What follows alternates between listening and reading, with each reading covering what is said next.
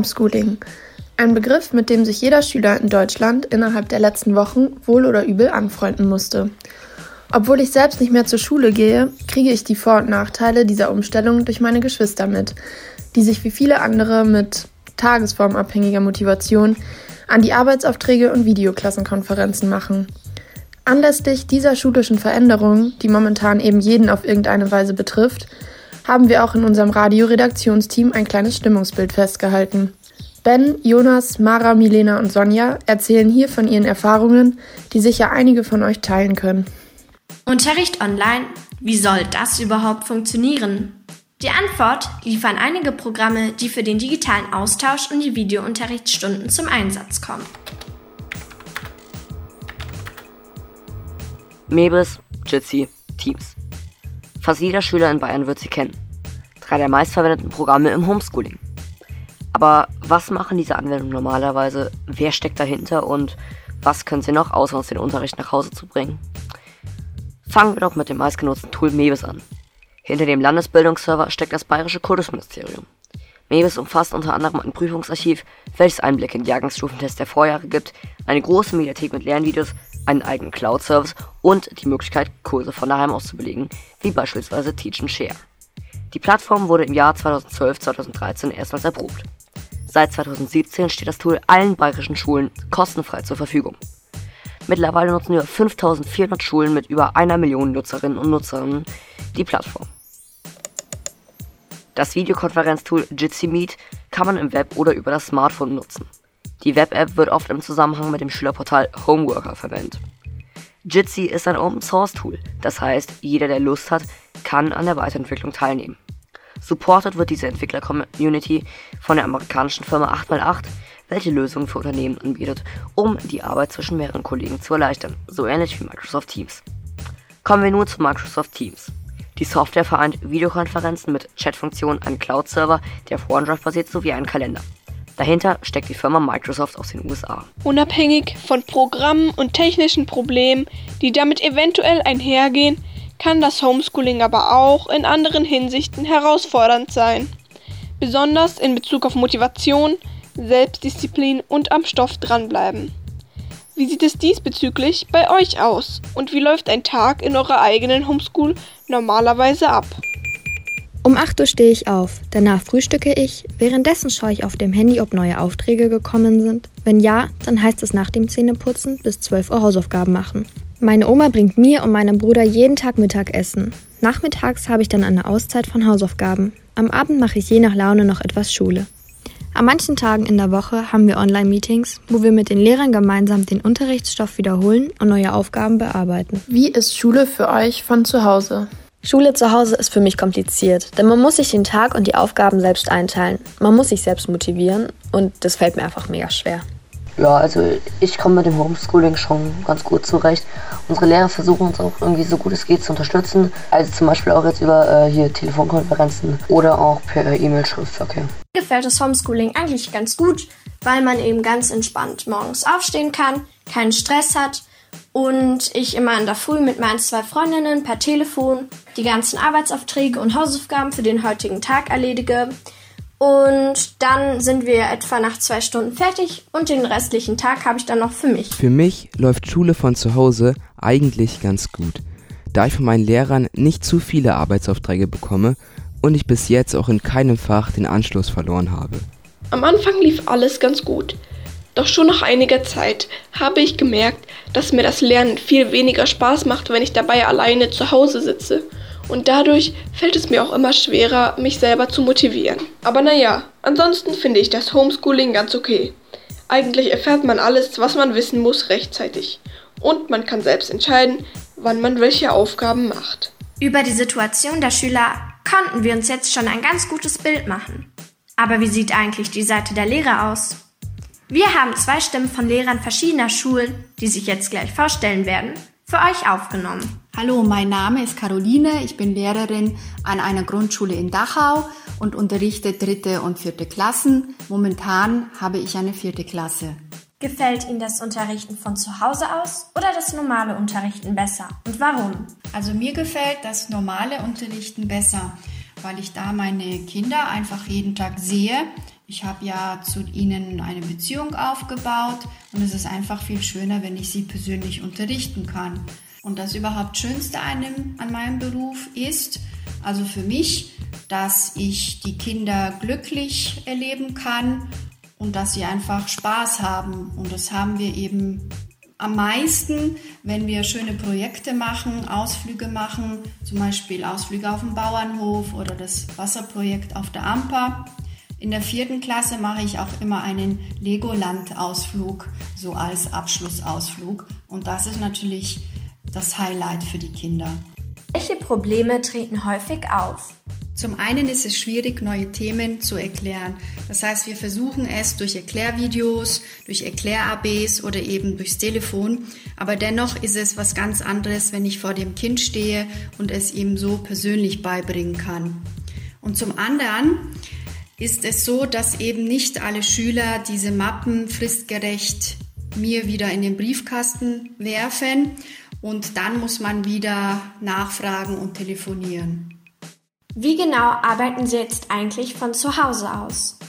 Ich erstelle immer Mappen mit Arbeitsblättern und zwar mit Arbeitsblättern zu den Hauptfächern, also Mathe, Deutsch, HSU, die ich den Kindern erstmal in den Briefkasten werfe. In jeder Mappe haben die Kinder auch Wochenpläne, die nach Tagen gegliedert sind, damit die Kinder einfach eine Struktur haben.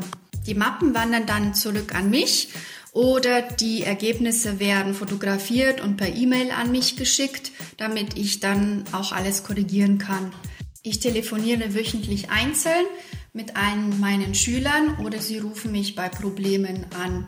Manchmal brauchen einige Kinder mehr Übungen, zum Beispiel für den Probeunterricht an den weiterführenden Schulen, dann telefoniere ich auch täglich mit ihnen. Außerdem gibt es zu allen Aufgaben, also Aufgaben im Buch oder Aufgaben in den Arbeitsheften, eine Musterlösung, die ich eben selbst erstelle und die ich dann den Eltern der Kinder schicke. Wie hat sich Ihr Alltag nun aufgrund Corona verändert? Der Hauptunterschied besteht darin, dass ich morgens eben nicht in die Schule fahre, um dort Unterricht zu halten und meine Schüler zu sehen, sondern dass ich und auch meine Schüler alles von zu Hause erledigen müssen.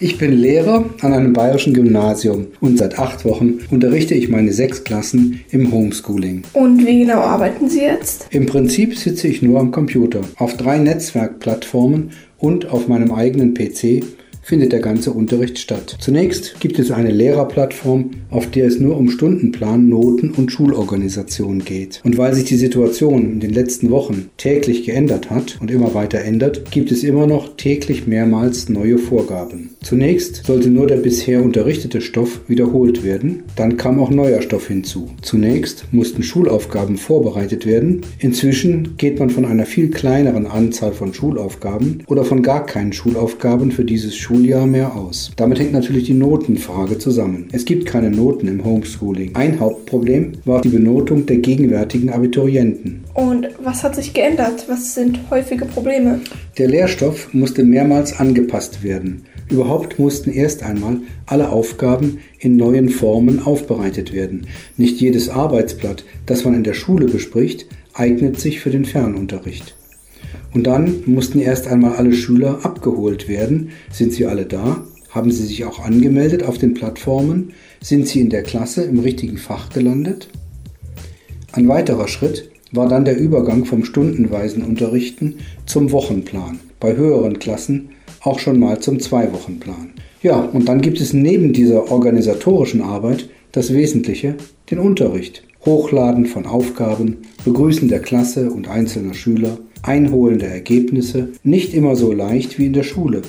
Denn die Notenfreiheit lässt manchen Schüler, der schon unter Lehreraufsicht im Unterricht oft zur Arbeit gemahnt werden muss, nun leichter mal ganz untertauchen. Man muss also einigen besonders hinterherlaufen und auch mitbedenken, dass nicht alle Schüler technisch gut ausgestattet sind. Haben Sie jetzt mehr Arbeit? Also das Unterrichten im Homeschooling ist auf jeden Fall zeitintensiver. Alles dauert länger, wenn es schriftlich abgefasst werden muss. Und einen Schüler loben, mal einen Mut machen bei neuem Stoff, auch das ist schriftlich aufwendiger als mündlich, aber gerade in der besonderen Situation sehr wichtig. Dass Schulaufgaben und Exen weggefallen sind, ist entlastend. Die Umstellung war und ist also auch für Lehrer eine große Herausforderung, die einige Schwierigkeiten mit sich bringt. Wo liegen in Zeiten der Online-School eigentlich die größten und am häufigsten auftretenden Probleme? Und wie könnte man diese theoretisch lösen? Mebis wird von den meisten Schülern genutzt. Und genau deshalb gibt es hier wahrscheinlich auch die meisten grundlegenden Probleme. Zu manchen Zeiten ist Mebis völlig überlastet, wodurch man sich nicht einloggen kann und somit keinen Zugriff auf die Seite hat. Das führt dazu, dass man nicht mitbekommt, wenn die Lehrer etwas Neues hochladen oder neue Aufgaben aufgeben.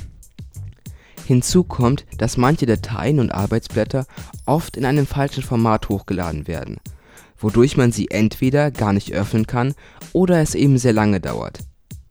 Bei Arbeitsblättern besteht außerdem ein weiteres Problem. Da das ständige Ausdrucken zum einen teuer und zeitaufwendig ist und zum anderen nicht jeder einen Drucker besitzt und somit gewissermaßen benachteiligt wird. Arbeitsblätter sollten dementsprechend per Post geschickt oder so angelegt werden, dass man sie digital bearbeiten kann. Auch bei den anderen Programmen wie Jitsi, Zoom, Skype oder Microsoft Teams läuft noch nicht alles reibungslos. Nach Berichten von Schülern kommt es immer wieder vor, dass während einer Videokonferenz alle Schüler und Schülerinnen rausgeworfen wurden und jeder sich mit entsprechendem Zeitaufwand neu anmelden musste. Außerdem ist es schon mal passiert, dass während einem Videocall nur manche den Lehrer hören konnten und das Problem bis zum Ende der Stunde nicht behoben werden konnte.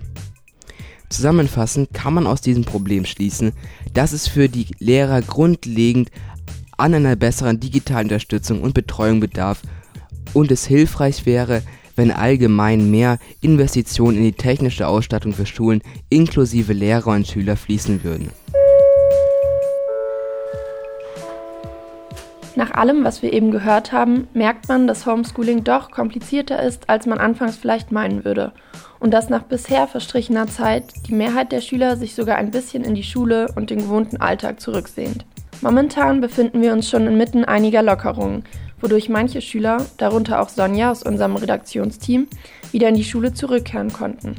Wie die Situation dort aussieht, hat Sonja uns kurz beschrieben. Um 9.50 Uhr beginnt unser Unterricht. Das Schulgelände dürfen wir nur mit Masken betreten. Und wenn wir ins Klassenzimmer gehen, müssen wir uns 30 Sekunden die Hände waschen. In den ersten zwei Stunden haben wir farbige Kärtchen bekommen und die Lehrerin hat uns Fragen gestellt, auf die wir mit den Karten geantwortet haben. In den anderen zwei Stunden hatten wir Deutsch. Ich hatte vor dem Tag total Angst, denn ich wusste überhaupt nicht, was auf mich zukommt. Wie man sieht, ist die schulische Situation von der Normalität, die wir davor als ganz selbstverständlich angesehen haben, noch ein gutes Stück entfernt. Wir hoffen, dass die Lockerungen weiter bestehen bleiben und bestenfalls noch ausgeweitet werden, sodass sich bald, spätestens im nächsten Schuljahr, alle Schüler wieder im Klassenzimmer treffen können.